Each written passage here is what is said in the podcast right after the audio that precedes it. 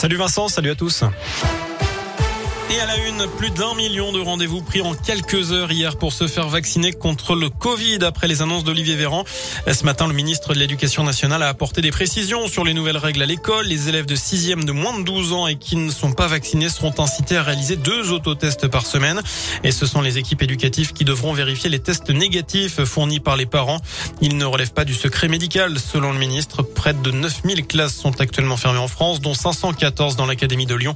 Des chiffres en augmentation. Les parents qui doivent garder leur enfant testé positif bénéficieront d'une indemnité journalière s'ils ne peuvent pas travailler depuis chez eux. C'est ce qu'a annoncé Elisabeth Borne, la ministre du Travail.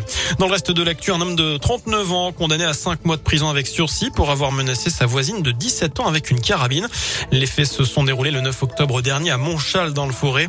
La jeune fille était en train de récupérer son poney qui venait de s'échapper. Il broutait dans le pré de cet individu.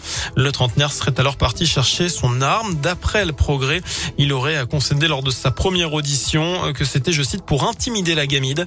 La gamine, pardon. Le mis en cause a également été condamné à une obligation de soins. Il a interdiction d'entrer en contact avec la victime. Il devra par ailleurs lui verser 1800 euros de dommages et intérêts. C'est parti ce week-end pour la collecte des banques alimentaires. Les bénévoles investissent les supermarchés pour récolter des denrées alimentaires non périssables et des produits d'hygiène. Plus de 110 000 tonnes de denrées sont collectées en, euh, en général, dont une partie sauvée du gaspillage euh, pour nourrir en tout plus de 2 millions de personnes. Enfin en foot, deux affiches de gala ce week-end dans la Loire avec de la Ligue 1 et ce Saint-T PSG. Ce sera dimanche à 13h.